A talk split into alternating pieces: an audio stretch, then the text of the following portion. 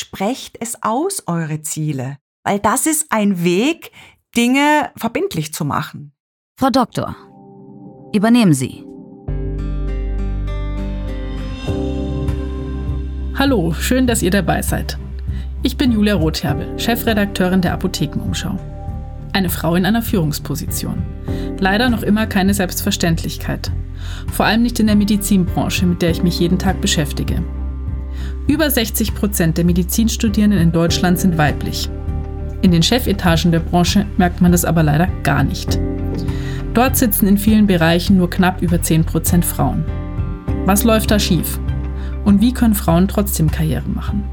Das will ich herausfinden mit diesem Podcast und mit Frauen, die uns von ihrem Karriereweg erzählen. Herzlich willkommen bei Frau Doktor, übernehmen Sie. Ein Podcast von gesundheithören.de und Apothekenumschau Pro. In dieser Folge bei mir zu Gast ist Professorin Dr. Marion Kichle. Sie ist Direktorin der Frauenklinik der TU München und sie war die allererste Frau auf einem Lehrstuhl für Gynäkologie in Deutschland. Ich sage herzlich willkommen, Frau Kichle. Ich freue mich sehr, dass Sie da sind. Ja, vielen Dank für die Einladung. Ich freue mich auch, dass Sie mich eingeladen haben. Frau Kichle, wir wollen uns heute über das spannende Thema Karriereplanung unterhalten. Sie plädieren dafür, dass Frauen ihre Karriere strategisch angehen.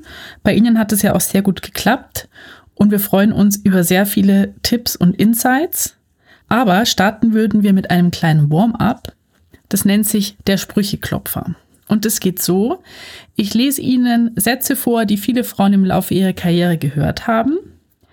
Wenn das bei Ihnen auch so ist und Sie einen der Sprüche erkennen, dann klopfen Sie und wir unterhalten uns kurz darüber. Okay. Bereit? Bereit. Okay, der erste Satz. Bist du schlecht drauf, weil du deine Tage hast? Ja, in, in, in einer OP-Runde habe ich das schon gehört. Also es, da ging es nicht um mich, sondern um, um eine andere Kollegin. Äh, und das fand ich schon also wirklich unter der Gürtellinie, äh, weil der Östrogenspiegel hat ja nun nichts zu tun damit, äh, wie ich gerade das Messer schwinge und wie ich operiere. Hat in der Runde irgendjemand was gesagt zu dem Mann? Nein, hat in der Runde niemand was gesagt, hat sich nicht getraut. Ähm, ich ehrlich gesagt auch nicht. Ich war ganz kleines Rad, ich war nur Formulantin und dann der große Chef. Also das hat, da habe ich nicht den Mut gehabt, was zu sagen. Aber das hat mich sehr betroffen gemacht. Der zweite Satz ist, jetzt reagier doch nicht so emotional. Habe ich gehört, aber ich muss sagen, eher im privaten Kontext, okay. äh, nicht im beruflichen. Okay. Aber gerade heute Morgen, muss ich zugeben, habe ich diesen Spruch gesagt, weil ein äh, Oberarzt sehr emotional wurde. Und dann habe ich äh, auch zu ihm gesagt, er möge sich doch jetzt erstmal beruhigen und wir sprechen nachher weiter. dann kommen wir zum nächsten Satz, der lautet, die hat den Job doch nur, weil sie mit dem Chef flirtet. Also den Spruch habe ich jetzt noch nicht gehört. Nein. Die meisten Frauen wollen überhaupt nicht Chef sein. Habe ich gehört, ja. In welchem Kontext? Ähm, im Kontext mit Diskussion mit anderen äh, Kollegen und auch Frauen, äh, Kolleginnen, die das selber auch gesagt haben, das ist gar nicht mein Ziel. Hm. Also ich meine, das, das muss ja auch nicht sein, ne? Es muss ja auch nicht jeder wollen. Es muss ja auch nicht jeder Mann wollen. Äh, die Zahl der Chefs ist ja begrenzt, beziehungsweise die äh, Luft nach oben wird ja immer dünner oder die Anzahl der, der Leading Positions, aber äh, dass grundsätzlich Frauen das nicht wollen, ist natürlich Käse. Frau Kichle, Sie gehören ja zu den Frauen, die Karriere machen wollten. Wann war der Moment, wo Sie wussten, ich will Chefin werden? Ich will mal ganz nach oben. Ja, ähm, ich muss sagen, ich habe das schon relativ früh im Kopf gehabt. Ähm, und zwar schon, eigentlich schon fing es schon an im PJ. Dieses praktische Jahr habe ich in einem kleinen Krankenhaus gemacht im Schwarzwald. Und jeder interessante Fall, ähm, sag mal, ist interessant oder der ein bisschen schwieriger war, der ging nach Freiburg in die Uniklinik. Und habe ich mir gedacht, ja, genau da willst du hin. Hm. Sie sind ja dann auch in die Uniklinik gekommen. Also Sie haben Ihren Plan dann tatsächlich auch in die Tat umsetzen können. Und äh, die Arbeit dort war für Sie so spannend und so lehrreich und interessant, dass Sie sich gedacht haben, okay, ich will jetzt nicht nur an der Uniklinik arbeiten, ich will hier auch in der Führungsposition arbeiten. Wie sind Sie diesen Plan angegangen? Naja, ich habe da schon eine Strategie äh, mir hingelegt, äh, wie ich das mache, in welcher Zeit ich meinen Facharzt mache, in wie viel Zeit ich für die Forschung investiere, ähm, wie ich das mit der akademischen Karriere äh, angehe, wie ich das in Einklang bringe mit der klinischen Ausbildung. Das habe ich mir schon ganz klar überlegt. Und ich glaube, das ist auch das Manko von vielen. Ich möchte da auch das, das männliche Geschlecht mit einbeziehen. Das machen, den Fehler machen nicht nur Frauen. Ähm, ich glaube, zu einer erfolgreichen Karriere gehört eben auch ein guter Karriereplan. Ich muss das einfach in meinem Kopf haben und mhm. muss mir Ziele stecken. Ich kann natürlich nicht gleich von 0 auf 100 planen, das geht nicht. Aber es gibt ja sehr viele Zwischenetappen. Äh, und die muss ich mir abstecken äh, und die muss ich dann auch versuchen zu erreichen. Und das machen viele nicht. Die kommen dann einfach auch bei mir ins Bewerbungsgespräch und sagen, na ja, ja klar, ich will jetzt Facharzt werden und akademische Karriere, na ja, okay oder überhaupt, das, das kommt ja dann, ne? Mhm. Also auf mich zu, das lasse ich mal auf mich zukommen. Ich glaube, das ist der falsche Weg. Wie war das denn bei Ihnen? Hat Sie denn jemand in der Hinsicht beraten? Also hatten Sie da Strategiegespräche oder wie muss ich mir das vorstellen? Oder haben Sie sich diesen Plan im Kopf selber zurechtgelegt? Also ich hatte äh, meinen Doktorvater, das war auch so ein bisschen mein Vorbild. Also ich hatte keine Frau als Vorbild leider, sondern aber einen Mann habe ich mir dann hergenommen. Ähm, weil es keine Frau gab. Oder? Weil es keine Frau gab. Mhm. Und den habe ich mir so ein bisschen zu meinem Mentor gemacht. Den habe ich immer gefragt. Ich habe gesagt, mhm. du Thomas, äh, wie ist denn das? Ähm, ich möchte gern und hm, wie kann ich denn da hier eine Stelle kriegen an der Uniklinik? Und äh, der hat mir schon geholfen. Also ich habe den ausgequetscht. Und was hat er Ihnen geraten?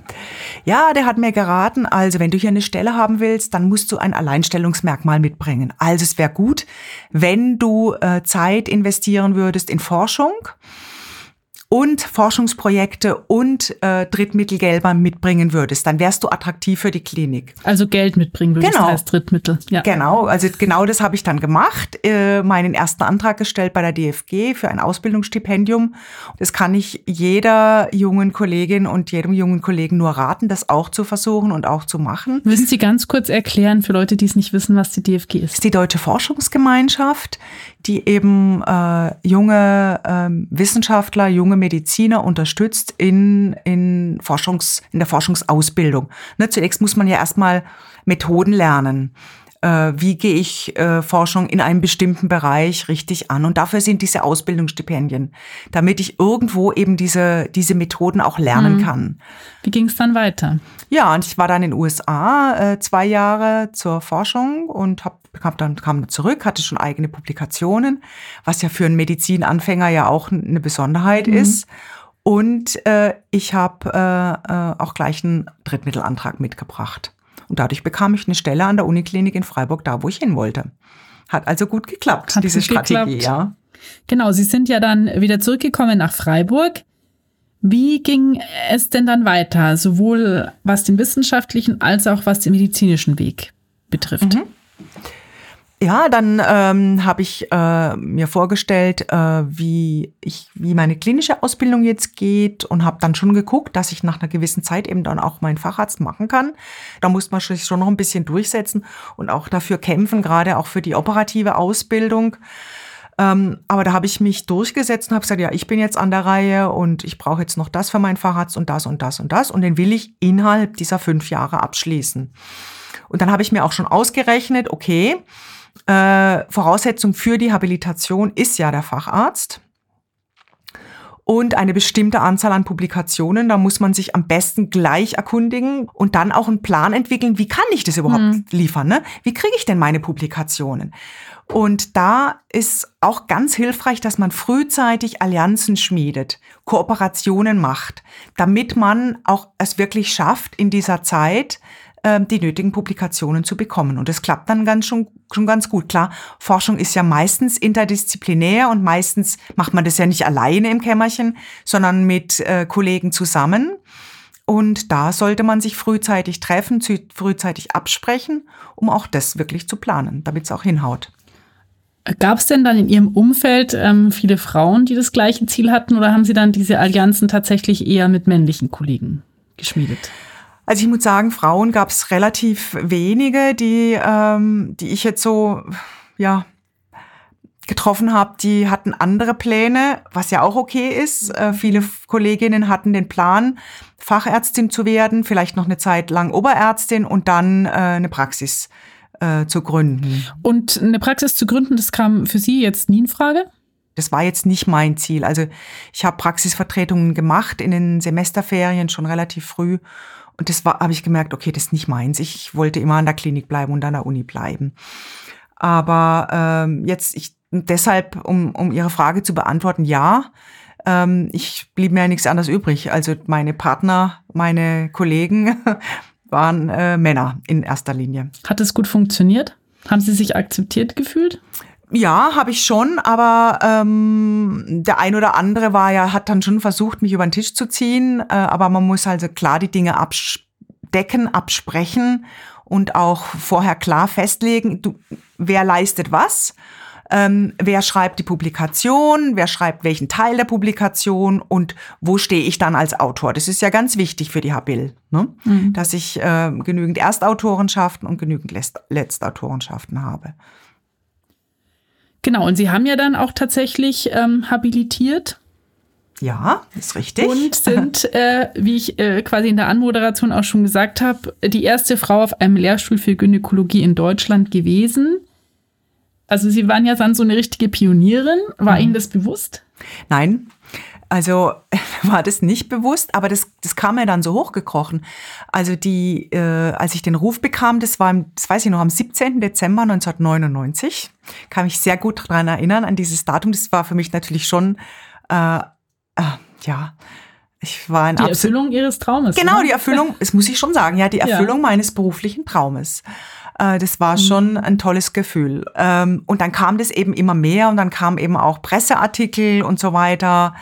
Süddeutsche ganz groß, Herr oder Frau äh, Professor, das ist hier die Frage. Und dann bekam ich das erst mit. Also durch mhm. diese Reflexion der Medien bekam ich mit, dass ich die Erste bin und das war mir nicht bewusst. Mhm. Äh, da war ich dann schon gerührt, mehr oder weniger auch, dass ich da dazugehöre und da Geschichte geschrieben habe. Wie, wie war das denn, als Ihnen, als Ihnen das bewusst geworden ist? Bringt es auch so ein Verantwortungsgefühl irgendwie mit sich, dass man so als erste Frau auch anderen jetzt den Weg ebnet? Ähm, also es schafft schon ein Bewusstsein, das ist schon richtig. Äh, und man fragt sich dann natürlich, warum ist dann das eigentlich so? Und was muss denn geändert werden? Ne? Wo sind denn hier eigentlich die Fallstricke für die Frauen?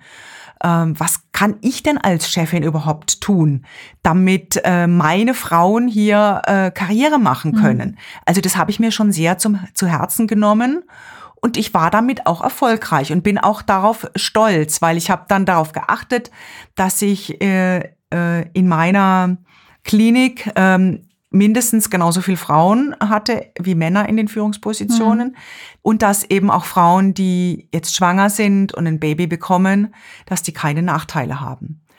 Und dass das eben auch anerkannt wird. Ich habe auch immer gesagt, Mensch, Leute, äh, klar, die ist jetzt schwanger, die fällt jetzt aus eine Zeit lang, aber wenn wir das nicht hinkriegen als Frauenärzte, wir leben davon vom Kinderkriegen. Mhm. Ich habe gesagt, wer soll es denn dann hinkriegen? Ja. ja. Ist denn diese Familienplanung tatsächlich so in Ihren Augen der größte Fallstrick äh, in, in Frauenkarrieren? Sie haben ja gerade gesagt, Sie haben sich dann überlegt, warum bin nein, ich eigentlich nein. die Erste? Ja, ich habe Frauen erlebt, die äh, also jetzt in Führungspositionen sind, äh, die Ordinarier und die anderen, äh, die anderen beiden Chefärztinnen, die haben alle Kinder. Mhm. Was viel hinderlicher ist, dass Frauen mitunter sich es nicht zutrauen, ja, und mhm. zu zurückhaltend sind ähm, und ihr, ich sage einfach, ihr Licht und ihr Können unter den Scheffel stellen. Aber ist es nicht schon so, dass, also wenn man sich jetzt mal diese, diese Kurvenstatistiken und so weiter anschaut, dass eben dieser Knick in Frauenkarrieren tatsächlich meistens damit einhergeht, dass äh, Kinder in die Welt gesetzt werden. Dort verliert die Klinik auch viele Frauen dann eben an die ambulante Versorgung. Jetzt ist es vielleicht natürlich nicht ein Fallstrick, den die Frauen selbst verursachen, weil gut organisiert kriegt man das alles hin. Aber vielleicht ein Fallstrick dahingehend, dass das Umfeld meint, man kriegt es nicht hin. Also ich kriege schon in diesen Gesprächen für den Podcast mit, dass ab einer bestimmten Hierarchiestufe Teilzeit nicht so wirklich gewünscht ist in Kliniken. Hm. Ist da Ihre Erfahrung anders? Ja, Also das habe ich auch immer ermöglicht, dass auch selbst meine äh, Vertreterin, also die stellvertretende Klinikdirektorin, hat auch in Teilzeit gearbeitet. Ich finde, das geht gut. Man muss es halt entsprechend kompensieren. Mhm. Ähm, wo ein Wille ist, ist ein Weg. Also ich finde, das geht. Es mhm. ist kein Argument. Ähm, für Sie selber. Aber vielleicht ein, ein Aspekt noch zu dem Umfeld. Mhm. Da haben Sie völlig recht. Ich habe Frauen auch erlebt. Ähm, gerade mit äh, einer Frau, die auch bei mir Karriere gemacht hat, die hat wirklich alles dann erreicht und sie hat den Job, den Top-Job bekommen und dann hat sie zu mir gesagt, Marion, ich gehe da nicht hin. Dann habe ich gesagt, was? Spinnst du? Ja, ich also sie hat den Top-Job angeboten bekommen. Genau. Okay. Und dann hat sie gesagt, sie geht nicht hin. Dann habe ich gesagt, na, das gibt's nicht. Ja, was, was ist denn dein Problem? Ja, ich glaube, ich schaffe das nicht. Dann habe ich gesagt, okay, dann lass uns mal zusammensetzen und das mal äh, beleuchten äh, was du, ja, ich, ich schaffe das nicht mit den Kindern und so. Und habe ich gesagt, ja, wer hat denn das gesagt, dass du das nicht schaffst? Ja, meine Freundinnen. Habe ich gesagt, was machen die denn? Ja, die sind zu Hause. Habe ich gesagt, aha. Habe ich gesagt, dann Ne, dann ja, überleg dir doch mal, jemand anderes red doch mal mit ja. jemandem, der äh, eben arbeitet und trotzdem Kinder hat. Und habe ich gesagt, weißt du was, jetzt machst du das, was du hier jetzt machst, das überträgst du eins zu eins auf deinen neuen Arbeitsplatz. Und genauso hat sie es gemacht. Jetzt hat es super funktioniert und sie hat gesagt, das war ihr entscheidendes Gespräch äh, überhaupt. Das mhm. war, war ihr lebensentscheidendes Gespräch. Frau Kichle, Ihre Karriereplanung ist ja komplett aufgegangen. Aber hatten Sie eigentlich auch eine Familienplanung? Hätten Sie sich Kinder gewünscht? Ja, wollte ich, aber ich habe leider den richtigen Mann erst mit 47 kennengelernt. Also Sie würden jetzt nicht sagen, dass die Karriereplanung der Familienplanung im Weg stand? Nein, nein. Nein. Das waren eher die Partner. Sie sind verheiratet mit dem Sportkommentator Marcel Reif. Das ist Ihre vierte Ehe. Mhm. Würden Sie sagen, dass die vorausgegangenen Ehen oder auch Partnerschaften auch daran gescheitert sind, dass die Männer nicht so zurechtgekommen sind mit einer Frau, die viel Ehrgeiz hat, die eine Karriereplanung strikt durchzieht? Ja, muss ich, muss ich schon sagen. Nicht, nicht alle jetzt, aber ähm, das ist schon auch ein Aspekt. Ähm, das äh, rate ich auch jeder Frau, den Mann genau zu beleuchten. Wie ist denn der so? Ne? Kann mhm. der das aushalten mit einer Karrierefrau? Das kann nur ein starker Mann. Den habe ich jetzt. Äh, der kann das aushalten. Der auch selber eine Karriere hat, muss ja. man dazu sagen. Vielleicht, ja. Vielleicht ist das ein Punkt. Ich weiß es nicht. Natürlich, man muss äh, mit der Karriere des anderen klarkommen. Mhm. Wie hat denn generell Ihr Umfeld darauf reagiert? Ähm, ich weiß, dass Sie von Anfang an sehr offen mit dem Plan umgegangen sind, was Sie wollen. Ähm, sind Sie damit irgendwie angeeckt? Sind Sie unterstützt worden? Wie, wie muss ich mir das vorstellen? Also manche haben schon gedacht, na ja, die Kichle, die ist ja ganz schön couragiert. Aber ich habe immer gedacht, äh, wenn ich das nicht vor mir selber ausspreche und wenn ich das nicht vor anderen ausspreche, dann ist es nicht wahr. Ich sage das im Rahmen eines Coachingsgesprächs.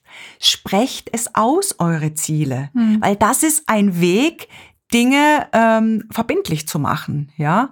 Und ich habe Dinge dann auch ausgesprochen. Ich habe dann auch gesagt, ja, ich will jetzt Facharzt werden, ich will habilitieren um, ähm, und ich will Karriere machen und ich will mal Chefin werden, ja. Mhm.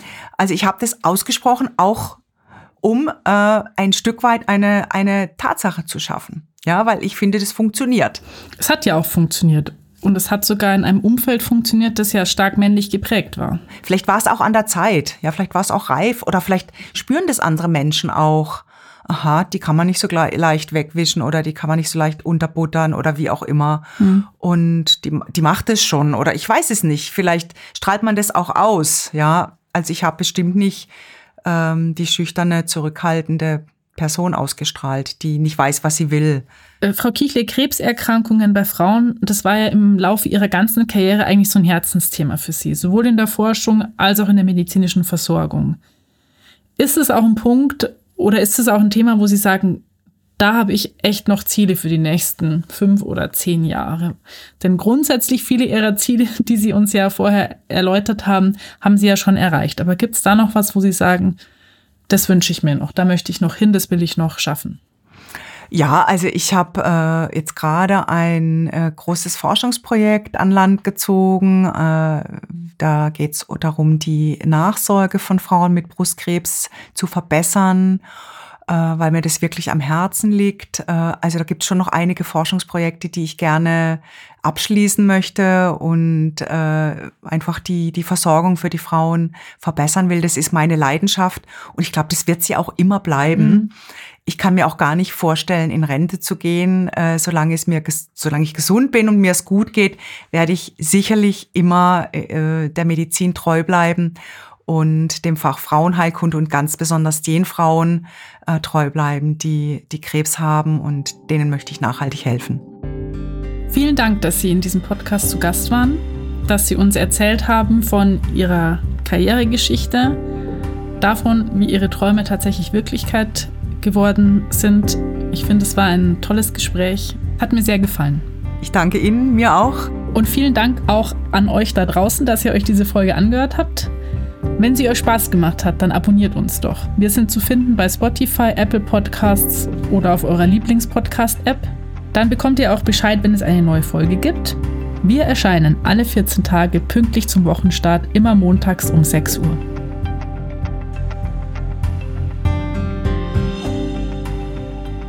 Ein Podcast von gesundheithören.de und Apothekenumschau Pro.